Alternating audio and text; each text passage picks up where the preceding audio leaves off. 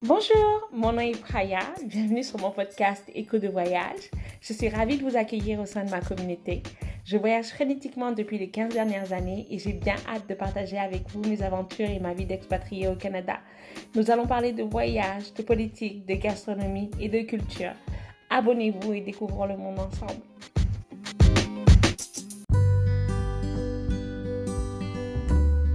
Bonjour tout le monde, j'espère que vous allez bien. Mon nom est Praya, bienvenue sur mon podcast Écho de voyage. Je suis ravie de vous accueillir au sein de ma communauté.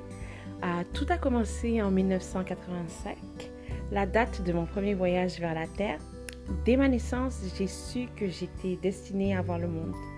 Je suis une vraie mordue de voyage. Je me demande parfois pourquoi mes parents ne m'ont pas donné euh, comme prénom le nom d'une ville ou d'un continent. Mais bon, je ne peux pas retourner en arrière et pour, euh, pour changer les choses. Et sinon, je, je l'aurais déjà fait.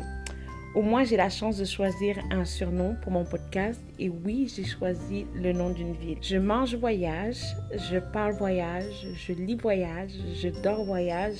Et quand je marche, devinez, je pense voyage. Et majoritairement, les émissions que je regarde portent sur le sujet du voyage. Je me suis dit, pourquoi pas créer un podcast où je vais parler à des gens aussi passionnés que moi de voyage et de destination. Je vis à Montréal depuis les 14 dernières années. J'ai quitté la France pour faire mes études au Canada et euh, de répit que j'ai actuellement et de partager mes histoires avec euh, ma nouvelle communauté et j'espère juste que ça va vous apporter euh, beaucoup de joie. Première destination dont nous allons parler aujourd'hui, c'est Carthagène des Indes en Colombie. Je ne sais pas si certains d'entre vous ont déjà visité Carthagène, mais moi c'est une de mes villes favorites. J'ai eu un coup de cœur absolu pour cette ville. Je vais vous raconter en fait comment j'ai atterri à Carthagène. Ça a été un peu un accident. Je n'étais pas censée euh, aller en Colombie? Absolument pas. Et si on m'avait demandé, Raya, si tu devais choisir une, destination, croyez-moi, la Colombie ne me serait même pas venue à l'idée. Donc, comment est-ce que j'ai atterri en Colombie? Euh, C'était euh, avec un groupe d'amis. On avait décidé de partir en voyage ensemble. Et euh, moi, quand je, je suis le genre de personne, je dis ce que je fais et je fais ce que je dis. Donc, on avait décidé de partir en Colombie et on avait choisi une date. J'avais donc réservé mon billet d'avion et j'avais pris un billet d'avion sans, euh, sans assurance. Donc, il n'y avait pas de possibilité d'annuler mon voyage ou euh, de me faire rembourser mon billet d'avion. Et au fur et à mesure du voyage, mes amis ont dû euh, annuler pour des raisons personnelles ou professionnelles. Et je me suis donc retrouvée à devoir aller en Colombie toute seule. Et je me suis, j'ai eu une espèce de boule de panique et je me suis dit, mais dans quoi tu t'embarques? Tout ce que j'avais vu et entendu sur la, la, Colombie, c'était tout ce qui était lié à leur guerre civile, parce qu'ils ont eu 50 années de, de, guerre civile, les FARC, aussi l'histoire de Ingrid Betancourt. Donc j'étais vraiment pas rassurée, je me suis dit, euh, mince, qu'est-ce que je vais faire? Et là, je me suis dit, ben, tu as deux choix. C'est soit tu y vas, soit tu annules et tu perds ton billet. Et euh, j'ai commencé à faire des recherches justement sur la ville de Carthagène et euh, je trouvais que c'était une ville qui, qui m'appelait.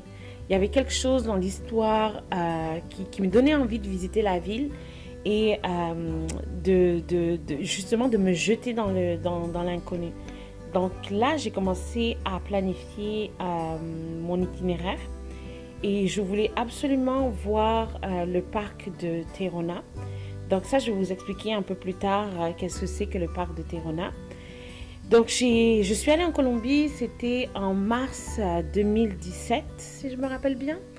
Et euh, j'ai atterri de nuit. Donc j'ai fait Montréal, Panamasti, Panamasti, Carthagène. Et pendant tout le voyage, j'avais une boule au ventre. Et je me Colombie, c'était peut-être qu'il y avait des choses que je devais découvrir, soit sur le pays, soit sur moi-même. Donc quand je suis arrivée à l'aéroport, je suis allée directement à mon hôtel qui était situé dans le quartier de Boca Grande. J'ai pris un taxi, euh, ça m'a coûté environ 4 à 5 dollars. Euh, sérieusement, c'est l'un des pays les moins chers dans lequel euh, j'ai voyagé dans ma vie. le coût de la vie est vraiment, vraiment, vraiment, vraiment bas. Et quand je suis arrivée à l'hôtel, devant l'hôtel, le taxi s'est stationné et m'a expliqué quelque chose. Il m'a dit ici, quand tu descends, tu descends toujours du côté du trottoir. Et quand tu fais, tu fais toujours attention, tu regardes derrière toi pour voir s'il y a des gens qui arrivent ou pas. Et en fait, le fait qu'ils prennent le temps de m'expliquer quelque chose aussi basique m'a montré que euh, ça m'a rassurée. Et je me suis dit, ben, les gens se soucient beaucoup plus de la sécurité euh, des touristes qu'on ne le pense. Et ça m'a donné vraiment une image, euh, ça m'a réchauffé le cœur et ça m'a donné une image positive en arrivant du pays. Et vous savez, quand vous avez un, stress ou un doute et que quelqu'un fait preuve de, même si c'est un petit geste, euh, qui peut sembler anodin pour, euh, pour certaines personnes, ça vous rassure et ça vous donne une belle image en commençant d'un pays. Et ça, c'était très important pour moi. Donc, le premier hôtel dans lequel je suis restée euh, été à Boca Grande. Et quand j'ai fait mon itinéraire, j'ai pris une décision, c'est que je ne voulais pas passer mon séjour au complet dans un seul hôtel. En tout, je suis restée pendant 10 ou 12 jours et j'ai booké quatre hôtels différents. Donc ce que j'ai fait, c'est j'ai booké des hôtels dans différents endroits de la ville et je me suis dit ça va me permettre de découvrir différents quartiers de la ville. Donc le premier quartier dans lequel je suis restée, c'est Boca Grande. Boca Grande, en fait, c'est la partie euh, nouvelle de, de Carthagène. C'est un peu un quartier qui ressemble à Miami Beach. Personnellement, euh, moi, j'ai pas vraiment aimé parce que j'ai trouvé que j'avais l'impression d'être aux États-Unis et c'est pas ce que je recherchais. Je voulais quelque chose d'authentique, quelque chose de local. Je voulais être avec les gens. Euh, je voulais avoir des couleurs.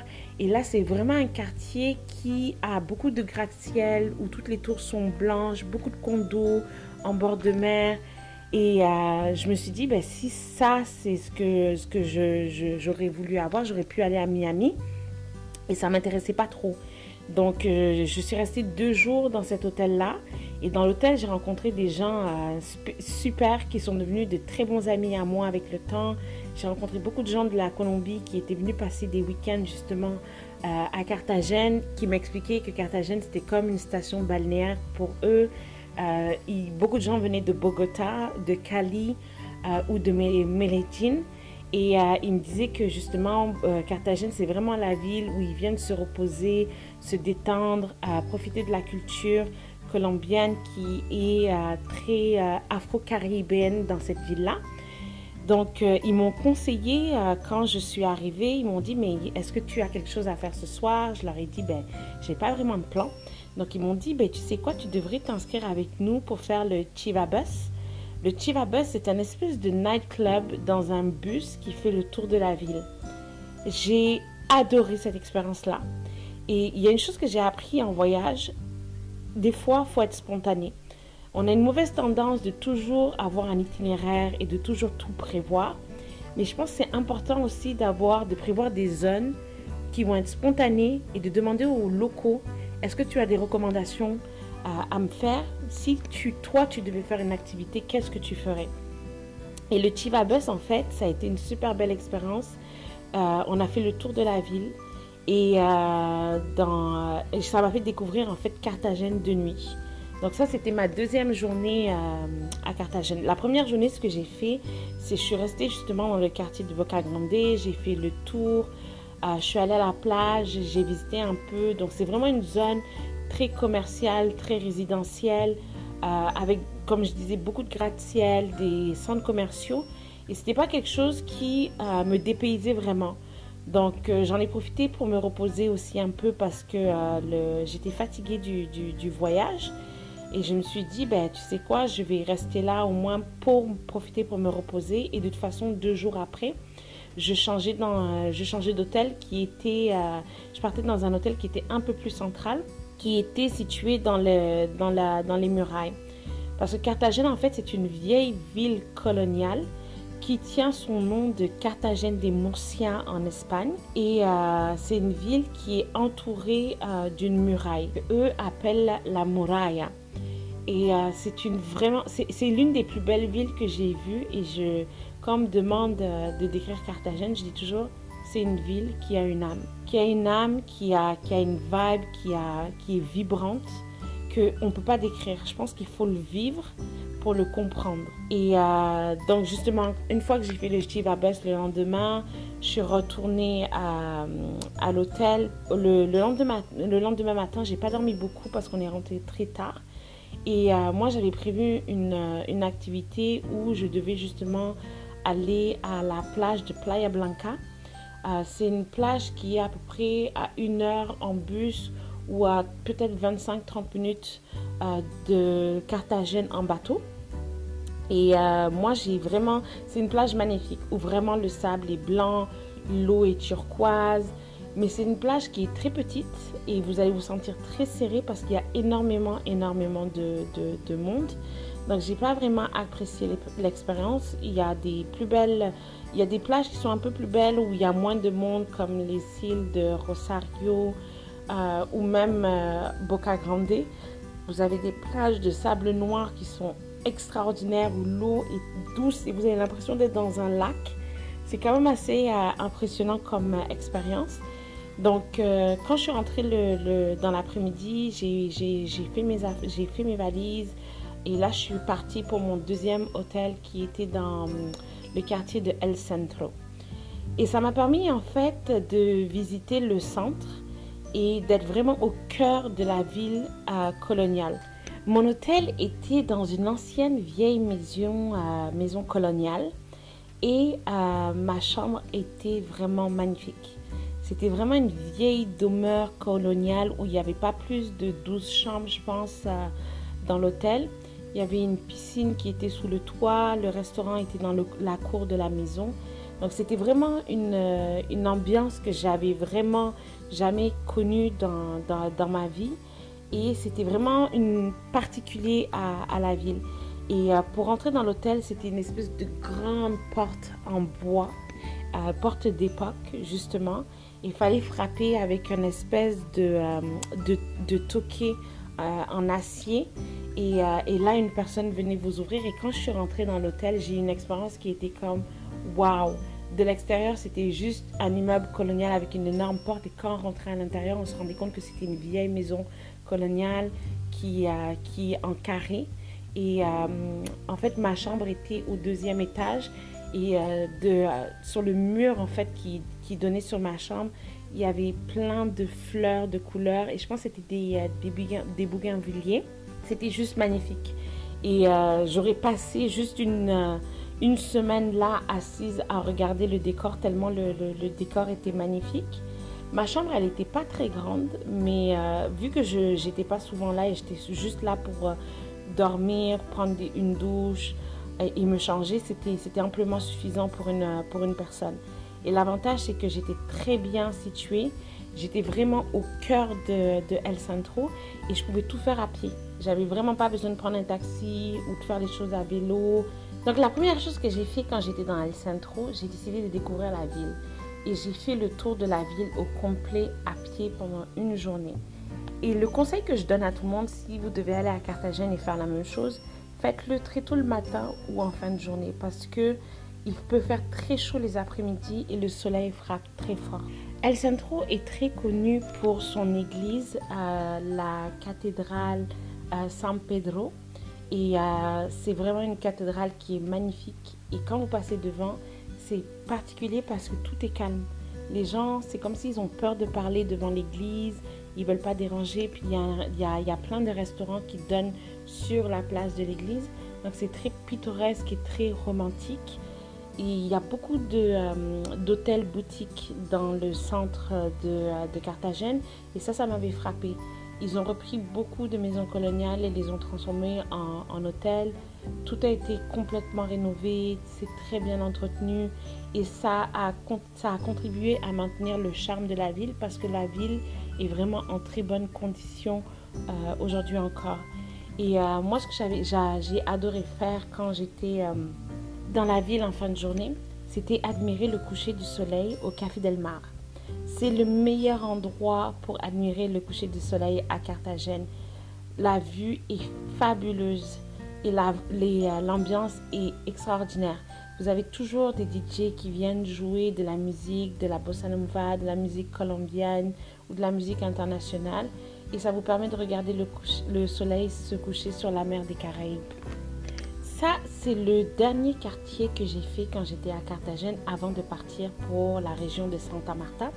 La région de Santa Marta, en fait, c'est une région qui est à deux heures euh, en voiture de Carthagène des Indes.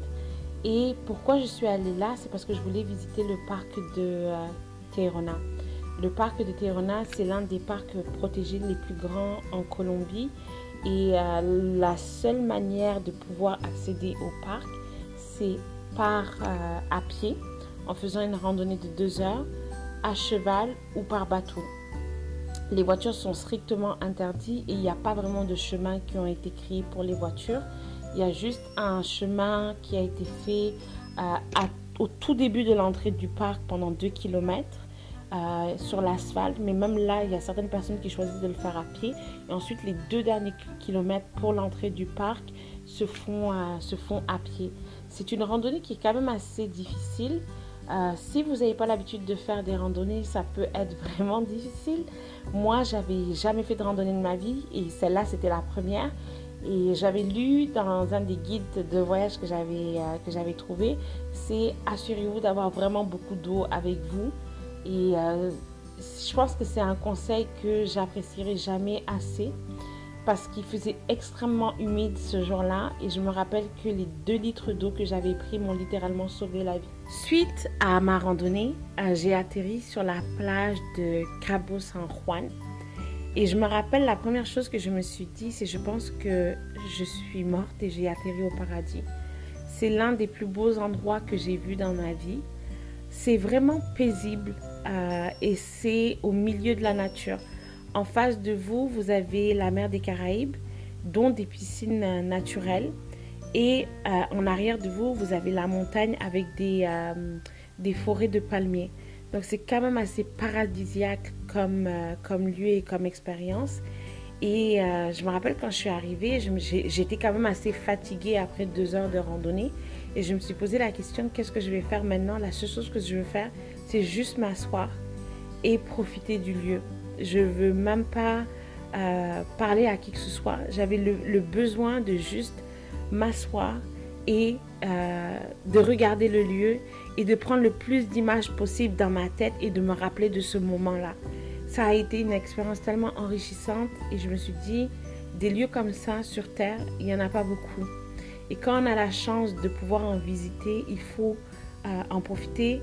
Je voulais même pas, j'avais apporté un livre avec moi, j'avais de la musique, mais je voulais juste m'asseoir et regarder le lieu. Et ce que j'ai fait, il faisait quand même assez chaud ce jour-là et je n'avais pas de parasol. Et comme il n'y a pas d'hôtel, il n'y a, y a vraiment rien. Il y a juste un petit camping où les gens peuvent dormir euh, là et je pense que ça coûte 7 dollars par jour. Euh, s'ils ne veulent pas retourner euh, à leur hôtel ou en ville, ils ont la possibilité de dormir là. Et chercher un endroit où il y avait de l'ombre. Et il y avait un palmier juste, juste en face de moi qui m'attendait. Et je me suis posé la question, avec tout le monde qu'il y a sur cette plage-là, pourquoi est-ce que personne ne s'est mis euh, sur ce palmier-là pour avoir un peu d'ombre? Et je me suis dit, mais tu sais quoi, c'est peut-être que le palmier m'attendait et que c'était Dieu qui l'avait réservé pour moi. Et j'étais tellement reconnaissante donc je suis allée m'asseoir là et bizarrement je me suis assoupie parce qu'après deux heures de randonnée, vous êtes quand même assez déshydraté, fatigué, surtout avec l'humidité qu'il y avait ce jour-là. Donc je me suis assoupie pendant quelques minutes et ensuite je me suis assise et j'ai continué à regarder. Et là j'ai décidé d'aller me baigner. Et, euh, et c'est là que je me suis rendu compte que c'était une piscine naturelle et que j'avais pied sur des kilomètres et des kilomètres. Mais si un jour vous avez l'occasion d'aller en Colombie, le parc de Terona, c'est vraiment quelque chose que je je conseille à tout le monde, c'est une expérience à vivre au moins une fois dans sa vie. D'ailleurs, si vous demandez aux Colombiens euh, ce qu'il faut absolument visiter dans leur pays, 99% vous diront Terona. C'est une des fiertés de la Colombie et Dieu sait que les, Colombiens sont fiers de leur pays. Terona, ce sont des plages paradisiaques incarnées par le plus, la plus connue d'entre elles, la plage de Cabo San Juan. Son sable blanc, sa mer turquoise, ses cocotiers, et sa cabane perchée dans de, magnifiques rochers polis par le temps. Terona, c'est aussi une forêt préservée d'espèces végétales et animales. Mais Terona, nom de l'ancienne civilisation autochtone exterminée par les colons, c'est d'abord un territoire sacré pour les peuples indigènes de la Sierra Nevada. Et c'est vraiment quelque chose que tout le monde devrait visiter une fois dans sa vie. Je vais vous parler un peu d'histoire de Terona.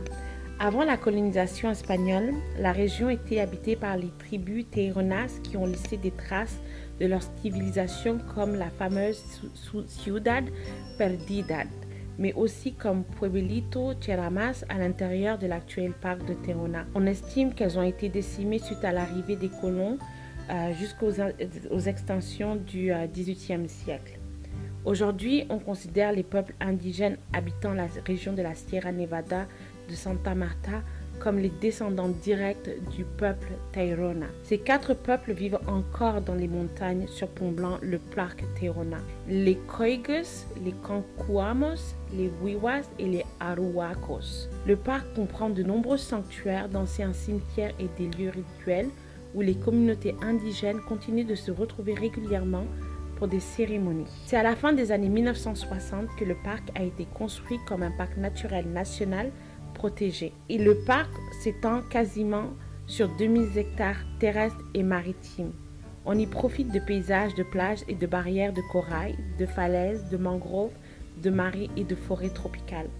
On y dénombre de nombreuses centaines d'espèces de flore et on peut y observer une grande diversité de faune. J'avais décidé de prendre un hôtel qui était dans le parc et ça s'appelait euh, Villa Maria euh, Cali Hotel et je voulais pas forcément faire du camping. Je me suis dit ben tu sais quoi, je vais faire la randonnée le matin puis le soir je retournerai à mon hôtel. J'ai un peu regretté ce que j'ai fait parce que j'aurais bien dormi sur la plage, c'était tellement magnifique que j'aurais bien passé 2 3 jours rien que dans le parc. Mais je me suis dit tu sais quoi, tu reviendras une prochaine fois et ce sera une expérience à faire. Et euh, j'ai vraiment apprécié mon hôtel. C'était euh, dans des cabanes au milieu euh, de la forêt et ça surplombait la mer.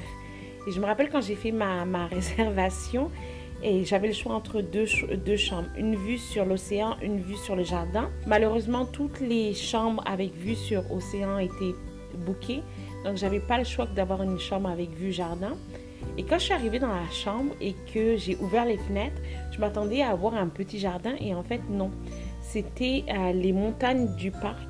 C'était l'une des plus belles vues que j'ai que eues dans, dans, un hôtel. Et la manière dont la douche a été faite, elle était un peu à l'extérieur et elle donnait sur les, euh, sur les montagnes. Donc quand je me douchais, je pouvais voir les montagnes à l'horizon. C'était juste magnifique. Et toutes les chambres avaient un hamac. Donc, je pouvais passer mes, euh, mes, matinées des fois sur le hamac à regarder les montagnes et la vue a été, était éblouissante. À perte des vues, c'était juste des montagnes de, euh, palmiers. Donc, c'est vraiment quelque chose que j'ai apprécié faire. Et l'hôtel était littéralement au milieu de, la forêt. Et pour aller euh, de ma chambre au restaurant, il fallait que je prenne un, pont qui donnait, qui traversait la forêt et euh, c'était un pont suspendu. Donc moi qui ai, le vertige, j'avais vraiment peur. Mais c'était, vraiment une expérience. J'avais l'impression d'être au milieu de la, jungle. Et là, je, commençais à sentir le dépaysement de, euh, de la Colombie. Je suis restée là pendant 2-3 jours. Et euh, ensuite, j'ai décidé de retourner à Carthagène. Et quand je suis retournée à Carthagène, je suis restée dans le quartier de Getsemani. Getsamini est un quartier situé à l'extérieur de la ville fortifiée. Vous passez la Torre del, del Reloj, vous traversez le parc del Centenario et vous êtes à Getsamini. C'est un quartier avec une histoire forte qui a toujours été en lien avec des mouvements, des mouvements de contestation, de révolution et d'alternatives. Aujourd'hui, Getsamini est devenu plus touristique, notamment grâce à la présence de nombreuses œuvres d'art et de street art. C'est vraiment un quartier qui est connu pour ses graffitis, pour ses peintures, euh, pour des artistes de rue, si vous voulez voir des gens euh, faire de la musique, danser. C'est vraiment un quartier, le quartier le plus culturel euh, de Carthagène. Getsamini est certainement, comme pour beaucoup, la partie du centre historique que j'ai préférée à Carthagène. Il y règne une ambiance plus sympa que dans la ville fortifiée et le quartier a une histoire qui me plaît beaucoup.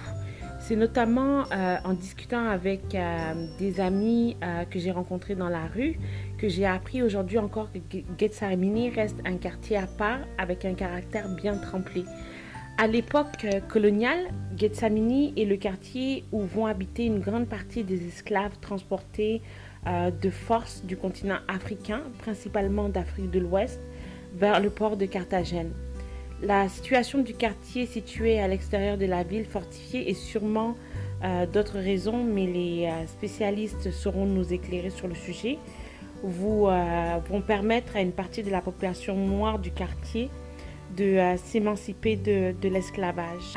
usant d'intelligence pour se faire une place dans cette société esclavagiste, certains vont participer, du, profiter du besoin de main-d'œuvre locale pour se rendre indispensables offrir leurs services, devenir artisans. Ces populations noires émancipées et rebelles vont occuper une place de plus en plus importante dans la hiérarchie du quartier jusqu'à faire partie des éléments moteurs du fameux Grito de la Independencia le 11 novembre 1918. Ce mouvement révolutionnaire initié dans le quartier de Getsamini, va libérer Carthagène du joug des colons espagnols qui embrassent tout le pays pour enclencher une guerre d'indépendance qui marquera la fin de la colonisation. Getsamini a gardé cet héritage contestataire et son lien avec la culture afro-caribéenne. Les habitants n'ont jamais voulu se laisser voler leur quartier et essaient de lutter contre les promoteurs immobiliers et aimeraient y installer plus d'hôtels et de commerces comme cela a été le cas dans la ville fortifiée. En dehors des ruelles les plus animées, on sent encore battre la vie des gens qui sont fiers d'habiter ce quartier historiquement irréductible. Vous l'aurez bien compris, Getsamini, c'est un peu le côté face du euh, centre historique de Carthagène, mais aussi euh, on est très loin de la vie des quartiers pauvres des faubourgs de Carthagène. Getsamini garde une ambiance bien à lui, plus populaire, rebelle, alternative, fonceuse. Et j'ai vraiment trouvé que c'est le quartier de Carthagène qui a une identité à part entière et l'identité la plus forte. Euh, vous sentez vraiment qu'il y a une vibe. Et euh, cette soirée, je suis allée manger dans une pizzeria et en face d'une place. Et là, il y a quelqu'un qui est venu avec sa guitare jouer de la musique. Et on s'est tous tu à l'écouter. Et ça, c'est vraiment Getsemani. Vous marchez, vous aurez toujours des surprises. Il est venu comme ça, randomly, avec sa guitare. Il s'est posé, il a joué de la musique pour nous. Et quand il a fini, il est parti. Ça, c'était vraiment pour moi la beauté de ce quartier. Des artistes partout et des artistes qu'on découvre à des coins de rue et qui ont un talent exceptionnel. La rue la plus connue de Getsemani pour son foisonnement d'œuvres de street art, de tous les formats, de plus petits détails aux immenses formats, c'est la Calais 9, euh, la Calais Nueve, qui part de la De la Trinidad. Et là, vous allez avoir plein de street art euh, fait par des artistes locaux. S'il y a bien une chose à faire, à refaire et encore à refaire lors d'une visite de, de Carthagène des Indes, c'est prendre ses meilleures chaussures et partir parcourir les ruelles du centre historique inscrit au patrimoine mondial de l'humanité. Si les murailles de Carthagène ont été construites pour protéger la ville contre les attaques des pirates des Caraïbes, il faut bien comprendre qu'à l'époque coloniale, elles agissaient également comme un ghetto pour riches. Seuls les nobles et les personnes importantes y séjournaient. C'est donc une chance aujourd'hui de pouvoir marcher librement au milieu de cette ville historique et de n'être contrôlé par personne. Et euh, on voit que le monde a évolué, qu'aujourd'hui une ville fortier qui était euh, destinée à une certaine élite appartient à tout le monde.